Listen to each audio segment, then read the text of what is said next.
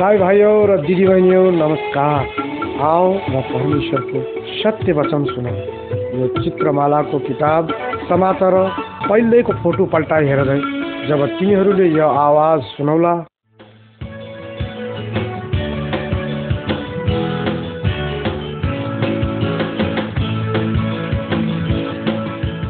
तब यो चित्रमाला किताबको पहिल्यैको फोटो पल्टाइ हेर। यो चित्रमाला किताबमा भया मान्छेहरू फोटो बनाउने मान्छेहरूका कल्पना मात्रै हो।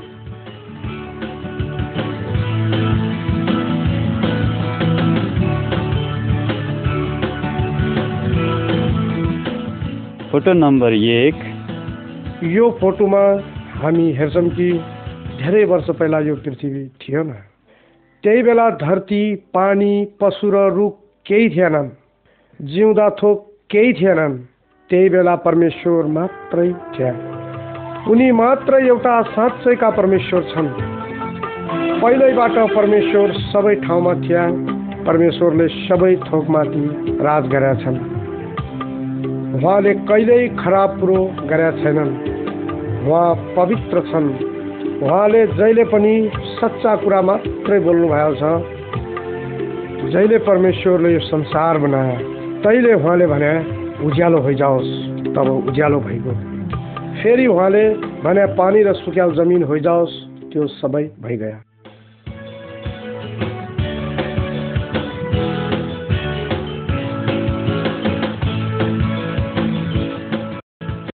फोटो नम्बर दुई।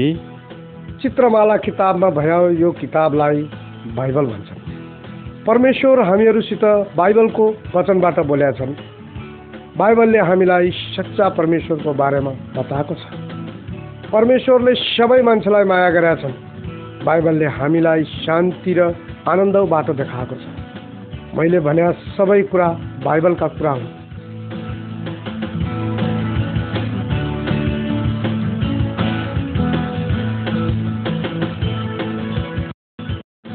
फोटो नम्बर तिन यो फोटोमा हामीले देख्यौँ कि सृष्टिका बेलामा जब परमेश्वरले आफ्नो वचन बोले तब घाम जुन र ताराहरू तयार भइगए हामीले खाने सबै फलफुल तरकारीहरूका साथै सबै रुख बिरुवाहरू परमेश्वरले बनाएर भने यिनी नाम्रा छन्। त्यहाँपछि सबैभन्दा पहिला परमेश्वरले मान्छेलाई बनाए त्यसको नाम आदम राखे त्यहाँपछि परमेश्वरले आदमलाई एउटी स्वास्नी बनाइदिए र त्यसको नाम आदमले हौवा भनी राखे परमेश्वरले बनाएका सबै थोकमा अधिकार उहाँले आदम र हौवालाई दिए। आदम र हौवा परमेश्वरसित एउटाले अर्कासित सजिलो तरिकाले कुरा गर्थे र उहाँसित सङ्गति गर्थे। दिनका दिन परमेश्वर उनीहरूका उहाँ आउँथे उनीहरूसँग भेट हुन्थे र एउटाले अर्कासित कुराकानी गर्थे।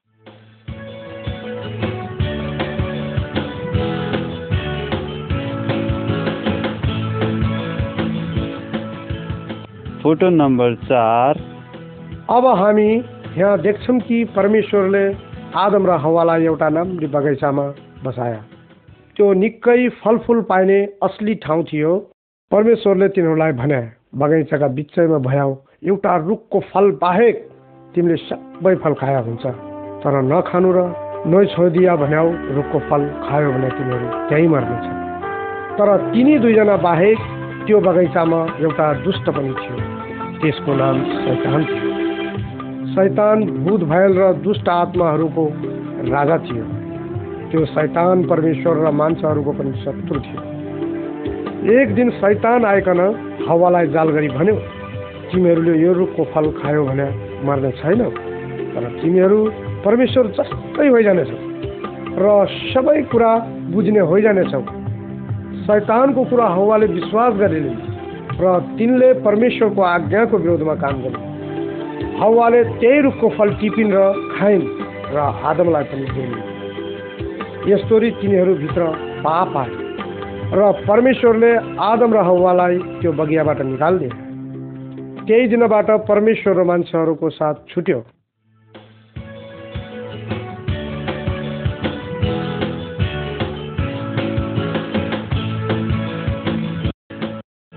फ़ोटो नम्बर पाँच। यहाँ हामीले देख्छौँ कि आदम र हवाका सन्तानहरूमा पनि चाल चलन रहिगयो। तिनका कैन र हाबिल नाउँ गरे दुईटा छोरा थिए। जब तिनीहरू ठुला भया, हाबिल गोठालो भया र कैन भन्या किसान भया। एकचोटि कैनले आफ्नो केही अन्न बलि भेटीका रूपमा परमेश्वर कहाँ ल्याए हाबिलले पनि भेटीका रूपमा एउटा फेरो ल्याए।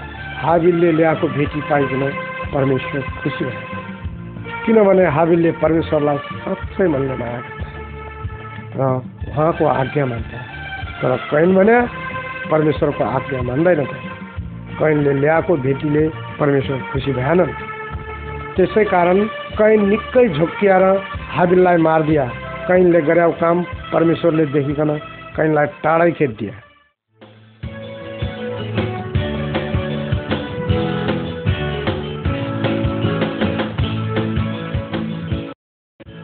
फोटो नम्बर छ। हामीले यो फोटोमा देख्छौँ कि निकै वर्षपछि आदमका निकै सन्तान भए। तिनी सबैले परमेश्वरको आज्ञा मानेनन्। आफ्नै इच्छाले चले उनीहरूले निकै खराब काम गरे। यसै कारण परमेश्वर दुखी भएर भने तिनी सबै मान्छेहरूलाई नाश गर्नमा ठुलो पानी पार्नेछु। तर ती फेरि एकजना मान्छे थिए जसले परमेश्वरको आज्ञाहरू पालन गर्थे। तिनको नाम नुह थियो। आदमबाट नुहसम्म नौ पुस्ता भइगएका थिए।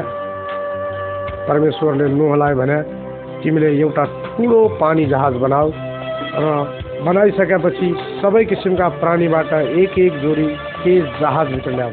नुहले परमेश्वरले भन्या, मान्यो र यस्तै गर्यो त्यहाँपछि नु र तिनकी स्वास्नी र आफ्ना तिनजना छोराहरू र तिनीहरूकी स्वाइनीहरू सँगसँगै जहाजभित्र पस्या। त्यसपछि परमेश्वरले जहाजको दैलो बंद गरिदिए।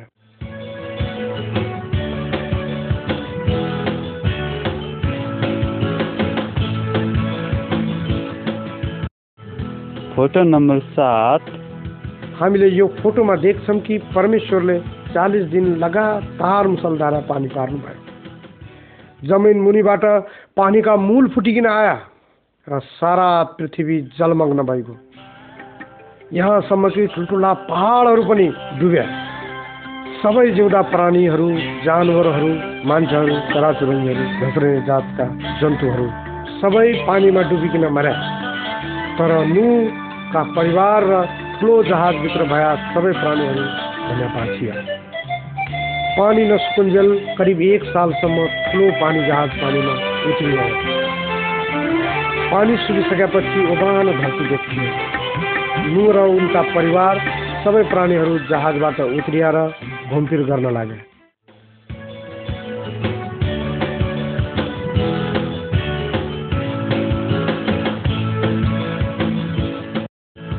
फ़ोटो नम्बर आठ। यस फोटोमा हामी अब्राहमले आफ्नो स्वास्नी साराबाट आफ्नो छोरा इसाकलाई काख हाल्न खोज्याउ देख्छौँ।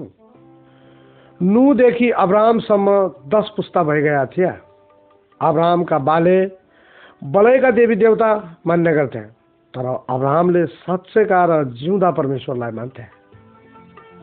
अब्राहम र सारा बड्डी गया भए पनि तर केराटी थिएन। एकचोटि सपनामा परमेश्वरले अब्राहमसित कुराकानी गर्नुभयो। आकाशका ताराहरूलाई हेर क्या तिनीहरूलाई तैँले गर्न सक्छस्?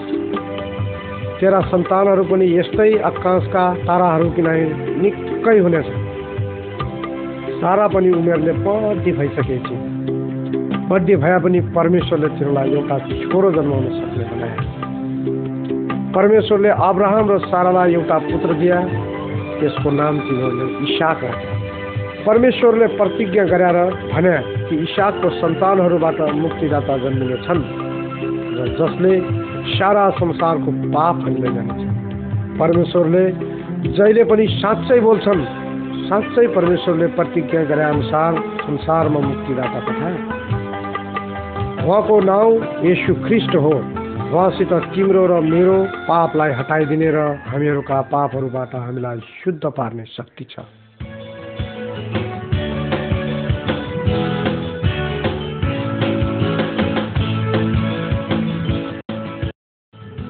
फोटो नम्बर नौ।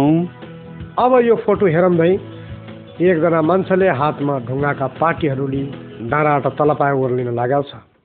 यो मान्छेको नाम मोसा थियो। यो मान्छे अब्राहमको वंशका थिए अब्राहमका निकै सन्तानहरू भया तिनीहरूमध्ये कोही कोहीका बारेमा तिमीहरूले यस नक्सामा बुझौला। परमेश्वरले मोसालाई आफ्नो आज्ञाहरू दिए। र मोसाले ती आज्ञाहरू मान्छेहरूलाई बताया जब मान्छेहरूले परमेश्वरका नियमबारे थाहा पाया तब तिनीहरूले कस्तो जिन्दगी बिताउनु पर्छ भन्ने कुरा जाने हामी सबैले परमेश्वरको आज्ञा पालन गरे परमेश्वरले चाहनुहुन्छ।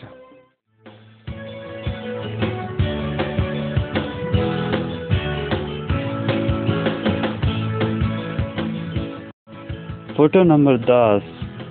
यो फोटो हेरौँ है यो मान्छेहरूले काठका मूर्तिहरूलाई ढोगिरहेको छ। हामीहरूले आफ्नै हातले बनाएका देवी देवताका मूर्तिहरूलाई पूजा गर्नुहुन्न भनी परमेश्वरले हामीलाई भनिरहेका छन्। किनभने साँच्चैका परमेश्वर एउटै छन् र हामीले मात्र उहाँलाई पुज्नुपर्छ।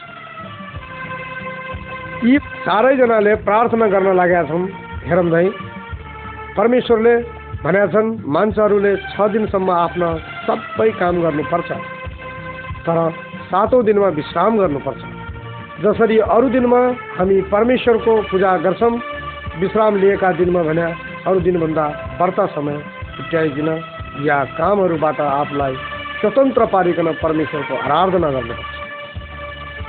यो बालकलाई हेरौँ यसले आफ्ना ज्याबाका लागि केही खाने थोक ल्याइरहेको छ परमेश्वरले भन्छन् त्यस्तो काम गर्नु असली कुरो केराटेहरूले आफ्ना ज्याबाहरूलाई माया गर्नुपर्छ र ज्याबाले भनाउ मान्नुपर्छ। यी मान्छेहरूलाई हेरौँ धै जो आपसमा झगडा गरिरहेका छन् परमेश्वरले भनेका छन् तिमीहरू कसैले कसैको हत्या नगर्नु। फोटोमा भए यिनी मान्छेहरूलाई हेरौँ धै जो अर्काई स्वास्निष्ठ अनैतिक काम गरिरहेका छन्। यस्तो काम गर्नु पाप हो भनी परमेश्वरले भनेका छन्। हामीले व्यविचार नगर्नु भनेका छन्। नक्सामा हेरौँ धै यहाँ एउटा मान्छे अर्काको माल सामान चोरिकन भाग्न लागेको छ? हामीले कहिल्यै अर्काउ चोरी गर्नु भएन। परमेश्वरले भनेका छन् अर्काउ चिज सम्पत्ति वा कुनै अर्को थोकको लालच नगर्नु भनी परमेश्वरले भनेका छन्। यो सबै कुरा परमेश्वरले हामीलाई बाइबल धर्मशास्त्रमा भनेका छन्। यस्ता कुराहरू हामीले नगर्या हुन्छ भन्ने कुरा परमेश्वरले हामीलाई भनेका छन्। हामीले गर्ने सबै काम परमेश्वरलाई थाहा होइरहन्छ। तर हामीले यस्ता कुरा लुकाउन खोजिरहन्छौँ तर परमेश्वरले त हाम्रा मनका एक एक विचार थाहा पाल्नुहुन्छ।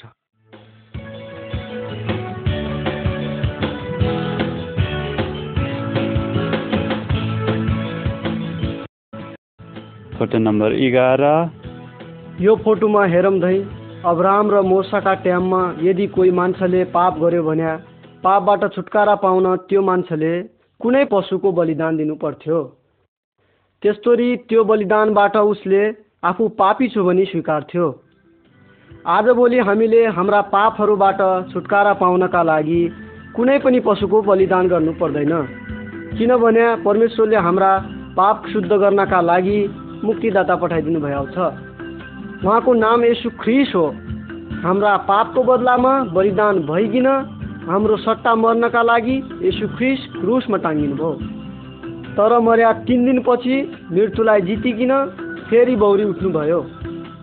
अब तिमीहरू मध्ये ज जसले म एउटा पापी मान्छे हुँ सम्झन्छौ यसु ख्रिसमाथि तिमीहरू विश्वास गर। आफ्ना पापका खातिर पश्चाताप गर। यस्तो गर्दा परमेश्वरले तिमीहरूका सबै पापहरू क्षमा गर्नेछन्।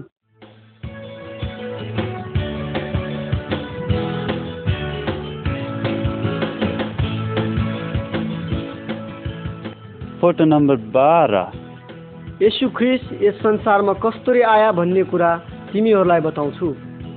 उहिलेका समयमा एउटी मरियम नाम गरेकी कन्या केटी थिइन्। उनको एकजना युसुफ नाम गरे व्यक्तिसँग बिहाको मगाउनी भइसकेको थियो। एक दिन एउटा स्वर्गदूत आइकिन मरियमलाई भन्या परमेश्वरको पवित्र आत्माद्वारा तिमी गर्भवती हुने छौ र तिमीले एउटा सुपुत्र जन्माउने छौ जसको बारेमा परमेश्वरले प्रतिज्ञा गर्नुभएको थियो र उहीद्वारा मान्छेको पाप हटाइनेछ। त्यस्तरी नै परमेश्वरको स्वर्गदूतले सपनामा युसुफसित पनि कुरा गर्या र भन्या युसुफ मरियमलाई बिहा गर्न तिमी नडराउनु। सुन जुन बालक उनले जन्माउनिन् त्यो परमेश्वरको पवित्र आत्माद्वारा जन्म्याउ हुनेछ। त्यहाँ पछि युसुफले मरियमलाई बिहा गर्या तर बालक नजन्माउन्जेल उनी मरियमसित सुत्यानन् अब हामी आशा गर्छौँ तिमीहरूले बुझे होला कि कस्तोरी परमेश्वरले यसुलाई यस संसारमा पठाया।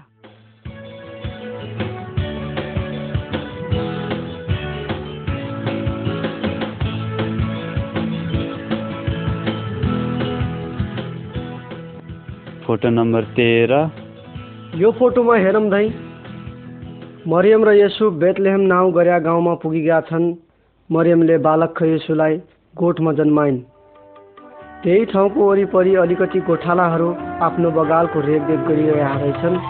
अचानक एउटा स्वर्गदूत गोठालाहरूसित आइकिन भन्या नडराओ किनभने मैले तिमीहरूका लागि एउटा खुसीको खबर ल्याउँछु? र यस खबरले मान्छेहरूलाई खुसी पार्नेछ। आज राति परमेश्वरका पुत्रको जन्म भयाउँछ। उहाँले नै सबै पापी मान्छेहरूलाई बचाउने हुन्। उहाँ नै ख्रिस र प्रभु हुन्। स्वर्गदूतले यति भनेपछि अरू निकै स्वर्गदूतहरू त्यहाँ आया र त्यस्तै कुरा उनीहरूले पनि भन्या तिमीहरू सबै मिलिकन परमेश्वरको आराधना गर्दै भजन गाया र परमेश्वरको प्रशंसा गर्या। त्यसपछि तिनी गोठालाहरू येशूको दर्शन गर्न गया।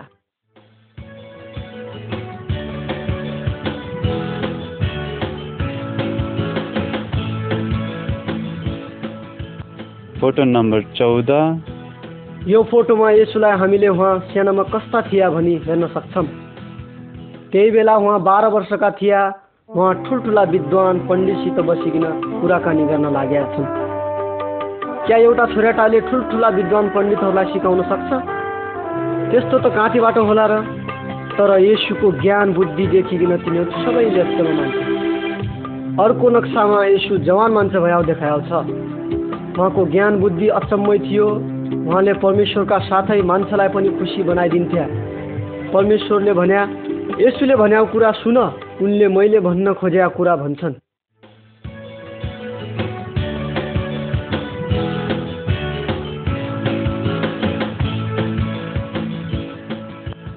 फोटो नम्बर पन्ध्र।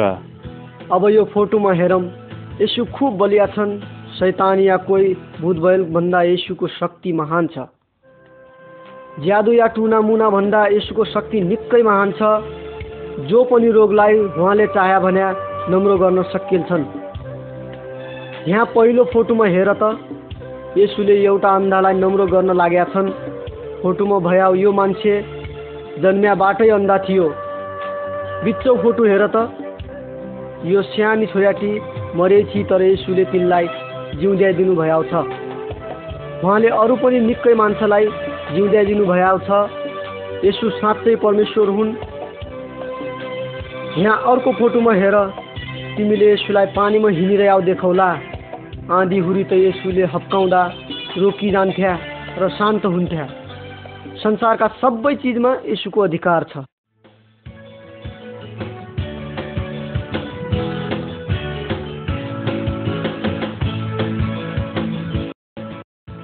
फोटो नम्बर सोह्र।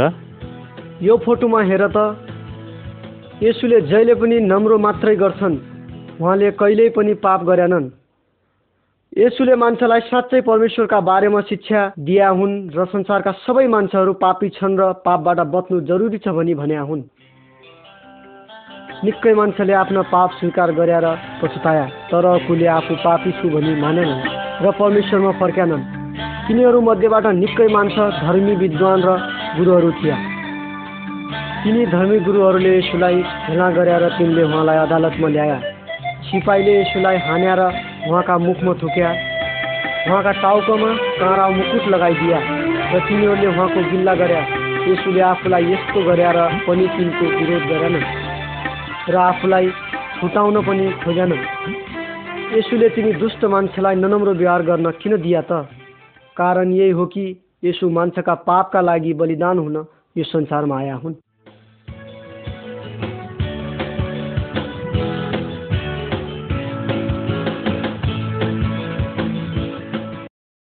फोटो नम्बर सत्र। यो फोटोमा हेरौँ यसुका बेला अपराध गर्ने मान्छेलाई यस्तोरी काठका क्रुस बनाई झुन्याइ मार्थ्या। एकजना रोमी सिपाहीले यसुलाई पनि हात खुट्टामा किल्ली ठोक्या। र ठाडो पारी क्रुसमा झुन्याया। मान्छेका पापका लागि यसु यस्तो दुःख कष्ट सया परमेश्वर पिताले भन्या यसु ख्रिस्टको क्रुसको मौत सबै मान्छेको पापका लागि बलिदान। त्यही भइकन यदि हामी मनैबाट आफ्ना पापको पछुतो गऱ्यौँ भन्या र यसुमा विश्वास गरी तिनी पाप कामबाट फर्क्यौँ भन्या उहाँले हाम्रा पाप क्षमा गर्छन्। क्या तपाईँ आफू पापी छु भनी स्वीकार गर्नुहुन्छ? क्या तपाईँ आफूले गरे पापको क्षमा चाहन्छौ?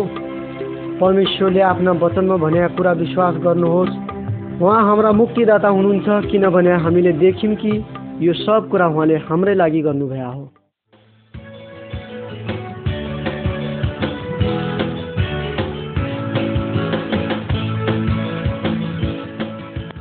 फोटो नम्बर अठार। यो फोटोमा देख्छौ यसु काठा क्रुसमा मर्या हुन्। उहाँका कोही चेलाहरूले उहाँको लासलाई ढुङ्गा खरालमा राख्या र खरालका मुखलाई ठुला ढुङ्गाले ढकिदिया। यसुको मर्या शरीर तिन दिनसम्म खरालमा रह्यो। मरियम र अलिकति स्वाइन्चरीहरू उहाँको खराल हेर्न त्यहाँ गइन्। तर तिनीहरूले खराल त खुल्लै देखिन् र यसुको शरीर त्यहाँ थिएन। झट्ट तिनी स्वाइन्चरीहरूले त्यहाँ दुईवटा स्वर्गदूतलाई देखिन् र तिनले स्वाइन्चरीलाई भन्या यसु यहाँ खरालमा छैनन्। उहाँ त फेरि जिउँदी तपाईँहरूले हाम्रा पुर्खा आदमका कुरालाई सम्झनुहोस्। जब शैतानले आदम र हब्बालाई झुक्क्याइकन पाप गर्न पठायो तब त्यसले सोच्याउ थियो कि त्यो अब संसारको मालिकै भइहाल्छु। तर यसु हाम्रा पापका लागि क्रुसमा मर्या हुन् र फेरि जाग्या हुन्। यसरी यसुले शैतानलाई विजय गर्या हुन्। अब हामीमाथि शैतानको केही शक्ति छैन।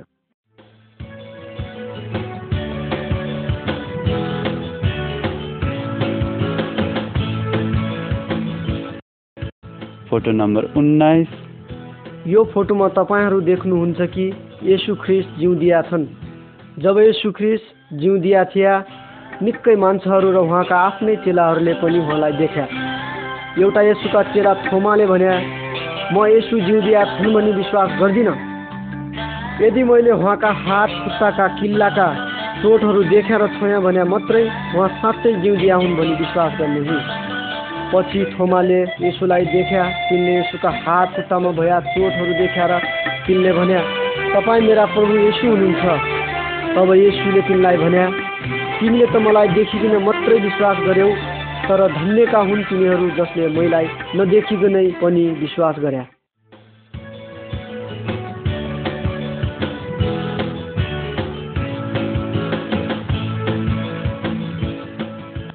फोटो नम्बर बिस। अब यो फोटोमा हेरौँ यसु जिउँदिसकेपछि चालिस रात चालिस दिनसम्म पृथ्वीमै बस्या। उहाँले निकै मान्छेलाई दर्शन देखाया। यसुले आफ्ना चेलालाई भन्या अब म स्वर्गमा आफ्ना बा कहाँ जान लाग्याउँछु तर तिमीहरूले सबै मान्छेलाई यिनी कुराहरू सुनाइदेऊ कि तिनका पापका लागि म क्रुसमा बलिदान भया हुँ र मौतलाई जितिकन जिउ दिया हुँ। अब जस जसले विश्वास गर्नन् र भन्याउ मान्नन् त्यसको पाप क्षमा हुनेछ। र मसित स्वर्गमा बस्न पाउनेछ। फोटोमा तिमीले देख्यौ यसो आफ्ना चेलालाई छोडिकन स्वर्गपट्टि जान लागेका छन्। दुईटा स्वर्गदूतले चेलालाई भन्या यसु फेरि संसारमा फर्किकन आउने हुन्।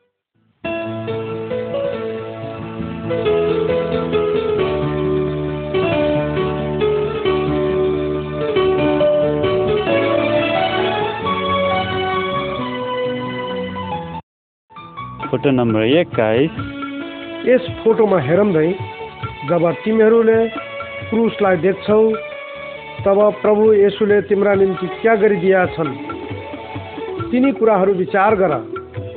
हामी सबै पापी छौँ। यसु मात्र सिद्ध र पूर्ण रूपले धर्मी छौँ यसुको मृत्युको अर्थ यही नै हो हामीहरू मर्ने ठाउँमा प्रभु येशू मर्या येशूले हाम्रा लागि पापका दण्ड सया। र मर्या जहिले पनि परमेश्वरले हाम्रापट्टि हेर्नुहुन्छ उहाँले येशूले हाम्रा लागि बगाएको रगतबारे सोध्छन्। यदि हामी यसुमा विश्वास गर्छौँ भने यो हामी पापीबाट धर्मी भए नै हो। तिम्रो यस बारेमा क्या सोचाइ छ त? येशूको क्रुसको मृत्यु सानो कुरा होइन। यदि तिमीहरू उहाँलाई तिरस्कार गरिकन टाढा जान्छौ भने कोही न कोही दिन उहाँले पनि आफ्नो मुख तिमीहरूका पट्टिबाट फर्काल्नेछन्। त्यसैले आज हामी येशूमा विश्वास गरेनौँ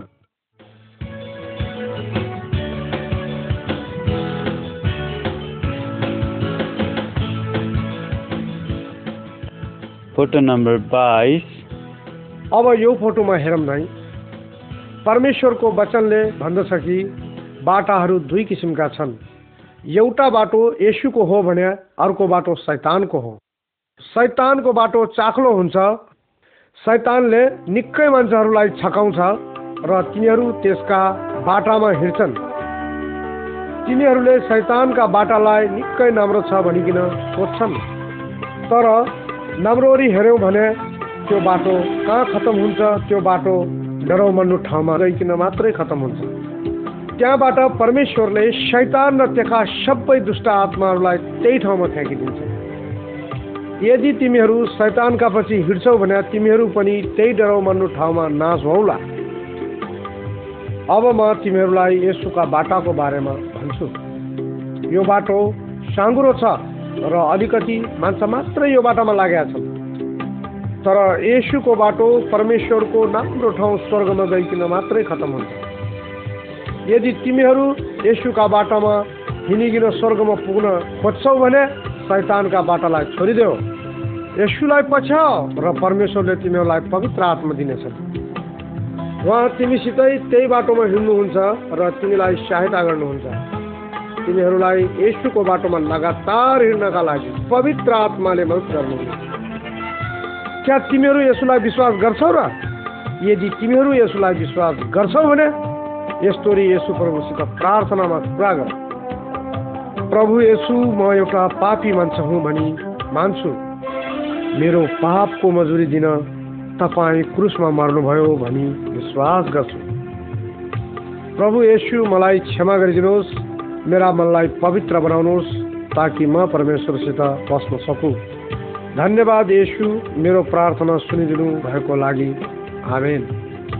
यी माथिका प्रार्थनालाई तिमीहरूले मनपाटै गर्यौ भने तिमीहरू परमेश्वरका सन्तान र परमेश्वर तिमीहरूका बा हुनेछन्।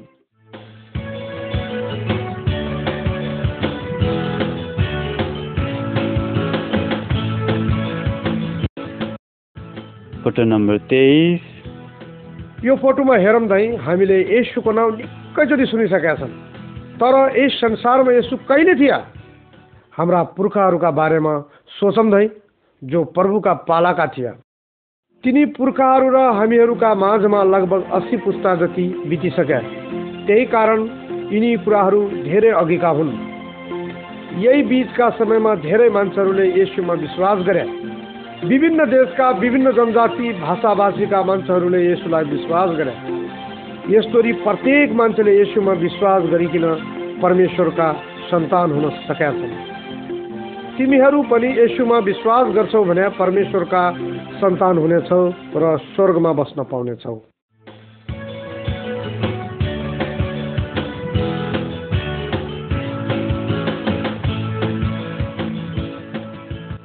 फोटो नम्बर चौबिस। यो फोटोमा हेरौँ झै यसुका ताक एकजना निकोदमस नाम गरे धार्मिक गुरु थिए एक रात उनी येशुका पास आइकन बातचित गरे प्रभु येशुले सिकाएका कुराहरू निकोदेमसले बुझ्न खोजेका थिए। तर निकोदेमस परमेश्वरका परिवारका सदस्य थिएनन् भन्ने कुरा प्रभु येशुलाई थाहा छँदै थियो त्यसकारण येशु प्रभुले तिनलाई भने यदि कुनै मान्छे नयाँ गरी जन्मिएन भने ऊ परमेश्वरको परिवारमा पस्न सक्दैन र स्वर्गमा जान सक्दैन। निकोदेमसले यो कुरामा विचार गरे र अचम्म मान्दै भने कसरी कोही मान्छे एकचोटि जन्मिसकेपछि फेरि जन्मन सक्छ? कसरी महतारीले उसलाई फेरि गर्भमा राख्न सक्छ र यसुले निकोदेमसलाई भने केवल परमेश्वरको आत्माले मात्र मान्छेलाई नयाँ जीवन दिन सक्छ। यस्तो मान्छे मात्र परमेश्वरको परिवारमा गिन्ती हुन्छ र स्वर्ग जान योग्य हुन्छ। मान्छेले आफूले आफैलाई परिवर्तन गर्न सक्दैन। किनभने मान्छ सबै पापी छ यदि हामी पापी छौँ भनी मान्छौँ र हाम्रा पापहरू येशु प्रभु हटाइदिन्छन् भनी विश्वास गर्छन् भने परमेश्वरका पवित्र आत्माले हामीलाई नयाँ जन्म दिनेछन्। येशुले यो सबै कुरा निकोदेमसलाई भने यदि तिमीहरू पनि येशुलाई मेरा पाप अपराध क्षमा गरिदेऊ भन्छौ भने परमेश्वरको आत्माले तिमीहरूलाई एक अर्कै नयाँ मान्छे बनाइदिन्छन्।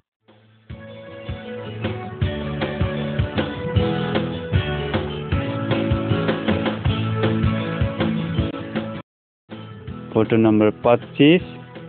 अब तिमीहरू यो फोटोमा हेर्दै जब येशु स्वर्गमा फर्किन लागेका थिए तब उहाँले आफ्ना चेलाहरूलाई भने म स्वर्गमा फर्किकन जान लागेको छु। तिमीहरूले बाबाट पायो प्रतिज्ञाको बाटो हेरिरह। जसलाई बाले तिमीहरूका बिचमा पठाउला भनेका छन् उहाँ परमेश्वरका पवित्र आत्मा हुन्। पवित्र आत्मा तिमीहरूका बिचमा बास गर्न आउँदैछन्। त्यति भनिसकेपछि यसु स्वर्गमा फर्किगया त्यहाँपछि उहाँका सबै चेलाहरू एउटा घरमा प्रार्थना गर्नका लागि जम्मा भया। केही दिनपछि उनीहरूले प्रार्थना गरे, कोठाभित्र ठुलो आँधी हुरी चलायो जस्तो आवाज़ आयो जस्तो सुने। तर यो आवाज़ आँधी हुरीको थियो न। त्यो त परम परमेश्वरको आत्मा आउनुभएको थियो। येशुले प्रतिज्ञा गर्नुभएको परमेश्वरको पवित्र आत्मा आउनुभएको थियो। यदि तिमीहरू येशुलाई पछ्याउँछौ भने परमेश्वरको पवित्र आत्मा तिमीहरूमा आउनुहुनेछ र तिमीहरूभित्र बास गर्नुहुनेछ। परमेश्वरको वचन बुझ्न र उहाँले भन्या गर्न तिमीलाई उहाँले सहायता गर्नेछन्। परमेश्वरको आत्माले तिमीलाई बलिया र हक्कडी बनाउनु हुनेछ। तिमीहरूले शैतानलाई जित्न सक्नेछौ र पवित्र आत्माले तिमीहरूलाई एक ईश्वरीय जीवन बिताउन मद्दत गर्नेछन्।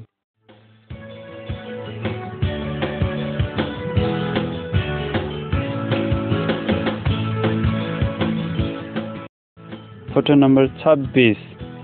फेरि यो नक्सा हेरौँ भाइ जब हामी अन्धकारमा हिँड्छौँ हामी निकै डराउँछ।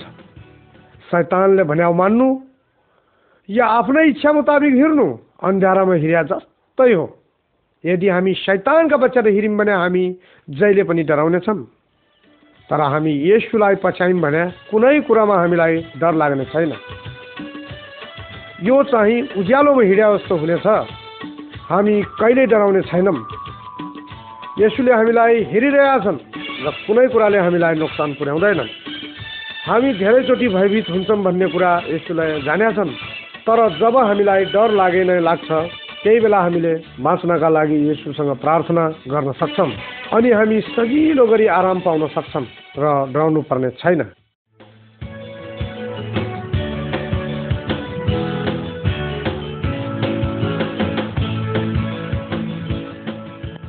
फोटो नम्बर सत्ताइस। यसुलाई विश्वास गर्ने जसले पनि बाइबलका वचन अनुसारबाट बाँच्नुपर्छ। बाइबल परमेश्वरको वचन हो। बाइबलले भन्छ यसुलाई विश्वास गर्नेले बेविचार गर्दैनन् कोहीसित दुश्मनी गर्दैनन् चोर्दैनन् र मूर्ति र मर्या मान्छेलाई पनि पूजा गर्दैनन्। यसुलाई विश्वास गर्ने मान्छेलाई क्रिस्टियन भन्छन्।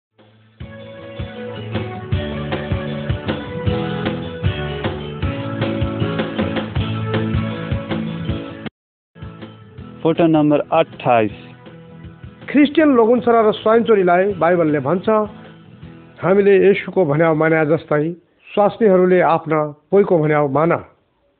जस्तोरी यसुले हामीलाई माया गर्नुभयो त्यस्तोरी पतिहरूले पनि आफ्नी स्वाइनीहरूलाई माया गर। उहाँले हामीलाई यतिका माया गर्नुभयो कि हामीलाई बचाउन उहाँ मर्नुभयो। केराटीहरू तिम्रा ज्याबाको भन्याउ मान। ज्याबा हो आफ्ना केराटीहरूको हेरविचार गर र तिमीहरूलाई यसुका बारेमा भनिदेऊ। परमेश्वर हामीहरूले असली जीवन बाँच्याउनेको मान्नुहुन्छ। यसकारण हामीले कस्तोरी बाँच्नु पर्ने हो भनी उहाँले हामीलाई भनिसकेका छन्।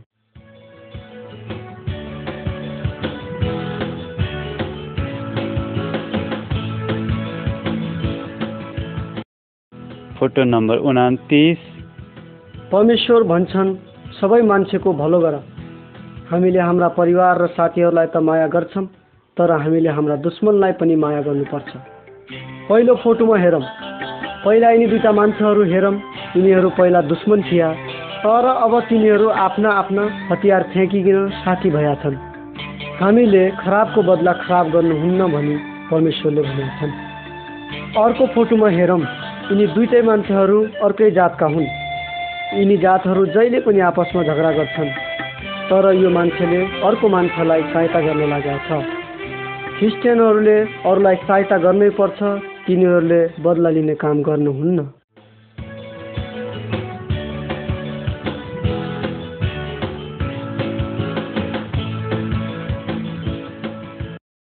फोटो नम्बर तिस। यिनी दुईटा मान्छेहरू यसुलाई विश्वास गर्न चाहन्छन्। यिनीहरूले आफ्ना ज्यादु टुना र मूर्तिहरूका सामानहरू जलाउन लागेका छन्। पहिला हाम्रा सहायताका लागि हामीले भूत बयललाई बोलाउन थियौँ भने अब हामी ईश्वरका मान्छेहरूले यसुलाई पुकार गर्न सक्छौँ। यसुको शक्ति हाम्रो वरिपरि छ। त्यसैले कोही खराबीले हामीलाई दुःख पीडा पुर्याउन सक्दैन। किनभने यसुको शक्ति बोक्सेनी ज्यादु टुना भूतबयल र शैतानको शक्तिभन्दा महान छ। र जित्नै नसकिने छ। त्यही भइकन हामी विश्वासीहरूले यसुलाई मात्रै पुकार्नुपर्छ।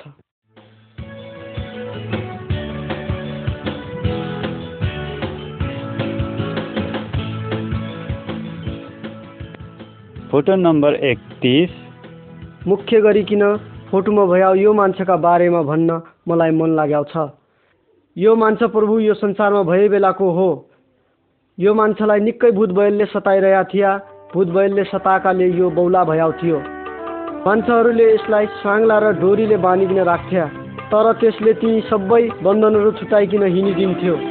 यसो आइकन यो मान्छेलाई टिटले हेर्नुभयो र त्यसका भित्र भया दुष्ट आत्मालाई डाँट्दै भन्नुभयो यो मान्छेलाई छोड र फेरि अर्कीचोटि नाइए। शैतानका दुष्ट आत्मा र भूत बयल यसुसित डराइकन त्यो मान्छेलाई छोडिकन भाग्यो। क्या तिमीहरूलाई पनि यस्तै भूत बयल र दुष्ट आत्माले दुःख दिइरहेका त छैनन्? यसुलाई पुकार र उहाँले तिमीलाई तिनी सबै दुष्ट कुराबाट छुटकारा दिनुहुन्छ।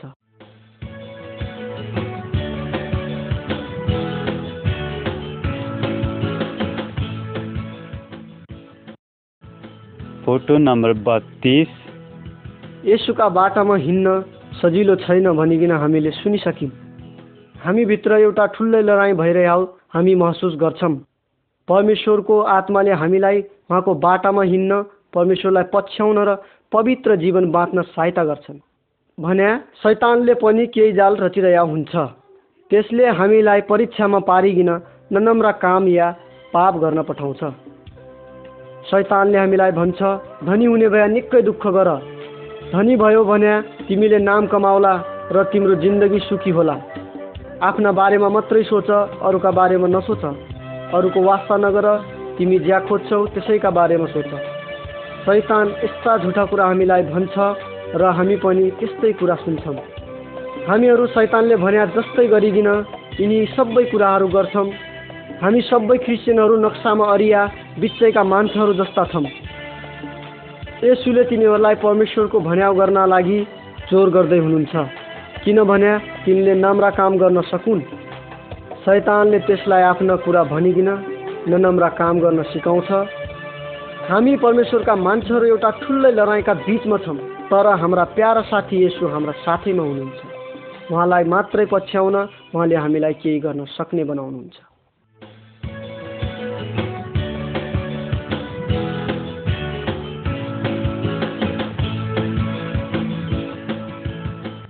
फोटो नम्बर तेत्तिस। यसुले यो कथा मान्छेलाई सुनाउनु भया हो। एउटा बाका दुईवटा छोराहरू थिए एक दिन कान्छो छोरो बासित आयो र आफ्ना अंश माग्यो। बाले कति सम्झाउँदा पनि मानेन। र ऊ आफ्नो अंश लिइकन गाउँ छोरी एउटा ठुलो सहरमा गयो। ऊ सहर पुग्यो र जाँड रक्सी खायो मोज मजा गर्यो र आफ्ना लागि बहुत पैसा खर्च गर्यो। उसले आफूले चाहे सबै चिज गर्यो चाँडै उसको धन सम्पत्ति सकियो अब एउटा माग्ने मान्छे जस्तै भयो। केही समयपछि बल्ल उसका होस खुल्या ऊ पछुतो मान्दै आफ्नो बाका घर फर्क्यो। फर्किकन उसले आफ्ना बासित क्षमा माग्यो। बाले आफ्ना छोरालाई बहुत माया गर्ने भया हुनाले बाले उसलाई क्षमा गरिदिया र सधैँका लागि घरमा बस्न दिया। हामीहरू सबैजना यसुले भन्नुभयो यो कथाको कान्छो छोरो जस्तै छौँ हामीहरू सबैलाई परमेश्वर पिताले अधिक माया प्रेम गर्नुहुन्छ। जब हामीले पाप गर्थ्यौँ तब हामीले उनका भन्या भनाइहरूलाई तोड्थ्यौँ र लाजमा पर्थ्यौँ तर हामीले त्यो जवान मान्छेले जस्तै आफ्ना पापहरू मानिकन यसुमा आउँछौँ भन्या हाम्रा सबै पाप र मनको कालो दागलाई क्षमा गर्नुहुन्छ।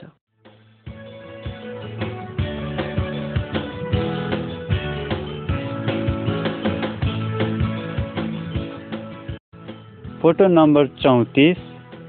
यो नक्सामा हेर धै जब तपाईँ बिरामी पर्नुहुन्छ तपाईँ क्या गर्नुहुन्छ? यसुमा विश्वास गर्नेहरूले परमेश्वरलाई प्रार्थना गर्न सक्छन् यसुका शक्तिले तपाईँका रोग बिमारलाई नम्रो बनाउन सक्छन्। धामी झाँक्री जले भूत बैल खेलाइ दुष्ट आत्माहरूको शक्तिबाट रोग बिमार नम्रो गर्न खोज्छन्। तिनीहरूलाई यसुमा विश्वास गर्ने परमेश्वरका मान्छेहरूले फुकफाक गर्न चिन्ता बस्न जोखाना हेर्न रोग नम्रो पार्न बोलाउनु हुन्न। तिनका उहाँ जानु पनि हुन्न। यसुका शक्ति तिनीहरूका भन्दा धेरै ठुला छन्। बाइबलले भन्छ कि हाम्रो शरीर परमेश्वरको बास गर्ने मन्दिर हो। त्यही भइकन हामीले यसको नम्रो हेरविचार गर्नुपर्छ। परमेश्वर हाम्रा पिता हुनुहुन्छ जसले हामीलाई माया प्रेम गर्नुहुन्छ। कहिलेकाहीँ उहाँले हाम्रा विश्वासका जाँच गर्न यस्ता दुःख कष्टको समय पनि हाम्रा जीवनमा आउन दिनुहुन्छ। परमेश्वरले हामीलाई ज्या दिनुहुन्छ तिनीहरू सबैका लागि हामीले उहाँलाई धन्यवाद दिनुपर्छ।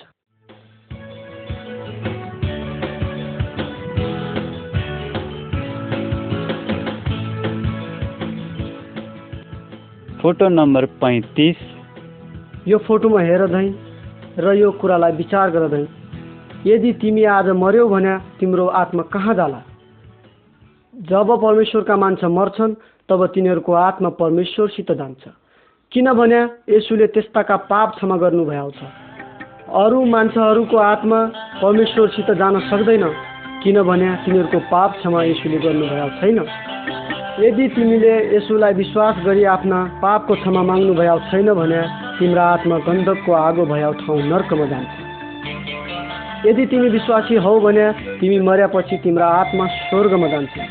जहाँ सबै नम्रा कुराहरू मात्रै छन् जहाँ दुःख कष्ट हुँदैनन् त्यहाँ लडाइँ झगडा जस्ता कुराहरू हुँदैनन् स्वर्गमा रमावट र खुसी मात्रै हुन्छ।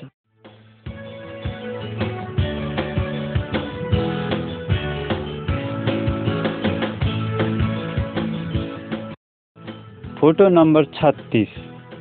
अब यो नक्सामा हेर धैँ हाम्रा आँखा धेरै अङ्गहरू छन् प्रत्येक अङ्गको आफ्नो कामकाज छन्।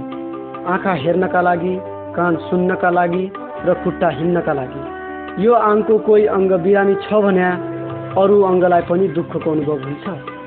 बाइबलले भन्छ कि विश्वासीहरूको पनि विभिन्न किसिमका कामकाज छन् जस्तोरी आङका पनि कामकाज छन्।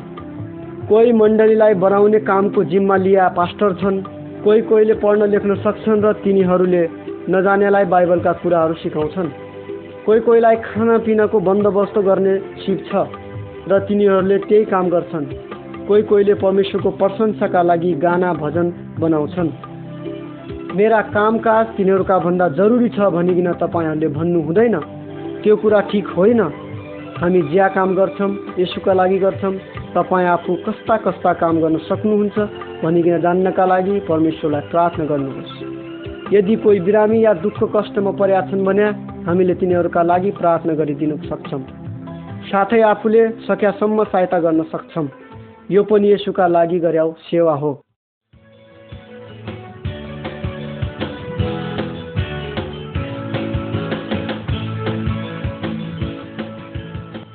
फोटो नम्बर सडतिस परमेश्वरले आफ्नो वचनमा भन्नुभएको छ तिमीहरूले छ दिनसम्म काम गर्नु र सातौँ दिनमा चाहिँ काम नगर्या र आराम गर्या।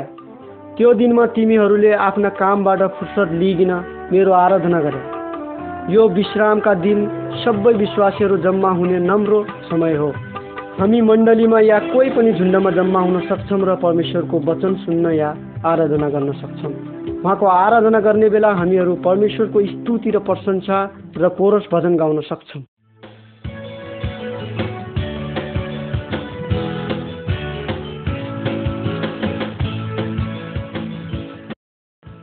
फोटो नम्बर अडतिस। यो नक्सामा हेर धै यसु अहिले स्वर्गमा हुनुहुन्छ तर एक दिन उहाँ फेरि यो संसारमा आउनुहुन्छ। उहाँ परमेश्वरमा विश्वास गर्ने उहाँका छोराछोरीहरूलाई लिन आउनुहुन्छ। तिनीहरू सबै यसु प्रभुसित सधैँका लागि स्वर्गमा बस्न लागि जानेछन्। यसुलाई विश्वास नगर्ने नयाँ जन्म नपाया मान्छेलाई उहाँले लैजान सक्नुहुन्न।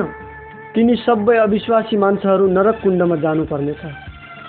यसु कहिले कस बेला आउनुहुन्छ भन्ने ज्ञान हामी कसैलाई छैन। त्यही भइकन हामी सबैजना उहाँको आगमनको बाटो हेर्दै तयार भइकन बस्नुपर्छ।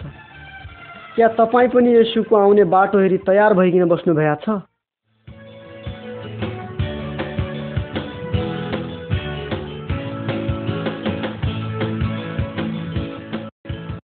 फोटो नम्बर उनाचालिस। अब हामी यो फोटोमा हेरौँ। यिनी दुईटा मान्छेले रुखका सुक्या हाँगालाई जलाउन लागेका छन्। नम्रा बोटले राम्रो फल फलाउँछ तर सुक्या हाँगाले फलै फलाउन सक्दैन। हामी परमेश्वरलाई विश्वास गर्ने विश्वासीहरू पनि रुखका हाँगा जस्तै हौँ यदि परमेश्वरको पवित्र आत्मा हामीसित भयो भने हामी पवित्र र परमेश्वरलाई नम्रो लाग्ने जीवन बिताउन सक्छौँ। औ हाम्रा नम्रा कामहरू भने हाँगामा फल्ने फल जस्तै हुन्। यदि हामी नम्रा काम गर्दैनौँ भने त्यो त सुक्या हाँगा जस्तै हुन्छौँ जसलाई एक दिन जम्मा गरिकन आगो जलाउन पत फालिदिन्छौँ त्यही भइकन हाम्रा जीवनमा परमेश्वरको निकै नम्रा काम गर्न सकम भनिकन परमेश्वरसित हामी प्रार्थना गरौँ। उहाँले त हामीलाई नम्रा काम गर्न मद्दत गर्न सक्नुहुन्छ। जब हामीले गरेका कामहरू मान्छेले देख्नेछन् तब तिनीहरूले थाहा पाउनेछन् कि हामीले यसुलाई पछ्याउँछौँ र उहाँलाई माया गर्छौँ। तब तिनी सबै मान्छेले परमेश्वरलाई महिमा गर्नेछन्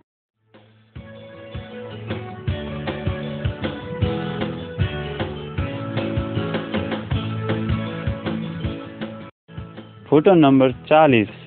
अब हामी यो फोटोमालाको अन्तिम फोटो हेर्नेछौँ। जब यसु यो संसारमा हुनुहुन्थ्यो तब उहाँले आफ्ना चेलालाई यिनी आज्ञा दिनुभयो। उहाँले भन्नुभयो सबै ठाउँमा जाऊ सबै मान्छेलाई मेरो नम्रो खबर पुर्याऊ जब तिमीहरू यस्तो गर्नेछौ म तिमीहरूसित हुनेछु। मेरा सबै चिजमा ठुलै अधिकार र शक्ति छ। यो आज्ञा उहाँलाई विश्वास मान्ने हामी सबैका लागि पनि हो। यदि हामी यसोलाई पछ्याउँछौँ भने आफूलाई उहाँका बारेमा भन्नु हाम्रो कर्तव्य हो।